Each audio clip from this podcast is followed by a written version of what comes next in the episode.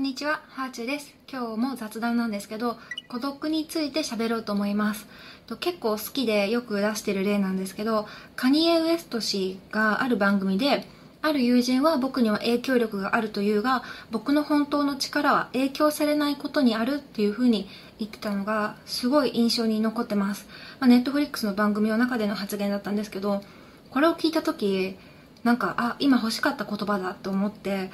影響されないことが強さなんだなってすごくなんか影響力っていうものの正体を見て見た気がしました。だからねなんかそこからこう発想を飛躍させて あのもしプロフェッショナル仕事の流儀みたいな番組に出ることがあってであの番組って最後にあなたにとってプロフェッショナルとは何ですかって聞くんですよね。だからもし私がプロフェッショナルとは何ですかって聞かれたら私だったら人に影響を与えるけど人からは過度に影響を受けない人です。って答えるかなとか妄想してました。はい。あの人に影響を与える人って変化に対しては柔軟じゃないといけないし考え方もね柔軟じゃないと人間ダメだと思うけどでも人に影響を与えるっていうことは信念はしっかり持ってないとダメだって思いますね。私も結構影響されやすい人間なので、まあ、いろんなものにこう日々影響を受けて時にはこう自分らしくないことに手を出しちゃったりとかするんですけど、まあ、例えばそもそも数字がすごい苦手だからあんまり資産運用とか興味ない人間なんですけど、まあ、仮想通貨とかが流行った時にまあよくわかんないけどなんかみんな買ってるから買おうかなみたいな感じで買っちゃったりね。そういうところあるんですよね。まあ、流行りに乗っていくみたいな感じで。でも、ある程度流行りに乗っていくって、こう、話題についていくっていうことは社会を知るっていうことだったり、あと新しい挑戦をするっていうことだったりとか、まあ、とりあえずやってみることって何でも大事だと思うし、結果的に仮想通貨も別に損はしてないんですけど、でもね、なんかもっと大事なこと、なんだろう。うーん、まあ、ちょっとこれが、っていう具体例がパッと出てこないんですけど、誰かの意見を見て、へーって思ったすぐ後に別の立場の人の反対意見を見てあなるほどこういう意見もあったかってなって自分の意見が分からなくなることが時々あるんですよね。SNS とか見てるとそんな感じでこう誰かの意見とか自分が日々見てるタイムラインに影響されすぎちゃうなっていうことがあります。私は多分みんなが思ってる以上に影響されやすいですね。だからなんか例えばすごい嫌なコメントもらうともう自分がもうその言葉もらっちゃってそういう風に返したくもなるしなんか自分だけ冷静で返すみたいなことはないですね。ある意味まあいい言い方するとすごい人間らしいけど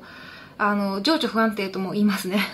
まあ最近ねコメント欄でハーチューさんの発言で結構こうまあ、話の中でアンチの人にこう思われてしまうかもしれないですけどって言われてることがあるんですけど、まあ、ハーチューさんの発信はハッピーになるために聞いてるのでそういうのいらないですっていうことを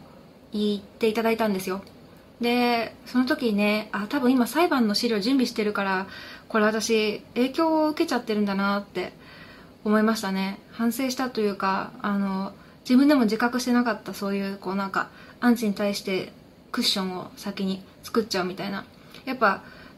すごい影響されないようにとは思ってるけど影響を受けちゃってるんですよね。自分への否定コメントとか100個とか200個とか一気に見たりとか過去何年分も見たりするので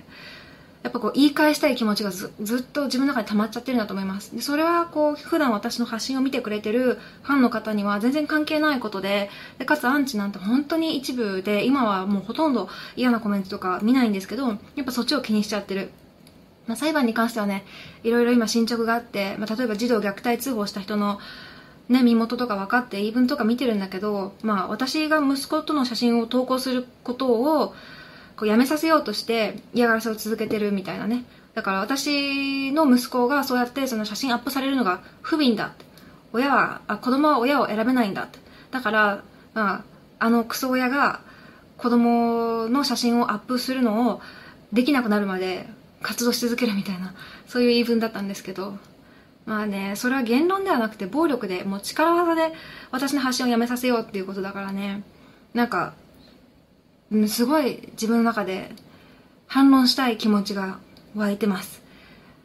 まあ悔しいですよね。人間だから。まあ、この話はね、興味ある人とない人がいると思うし、どうしてもこう、ポジティブな話題にはならないので、ちょっとこの辺でやめようと思うんですけど、最近そういうことに関してすごく取材をたくさん受けました。これは別になんか、被害者ポジション取りたいとか、誹謗中傷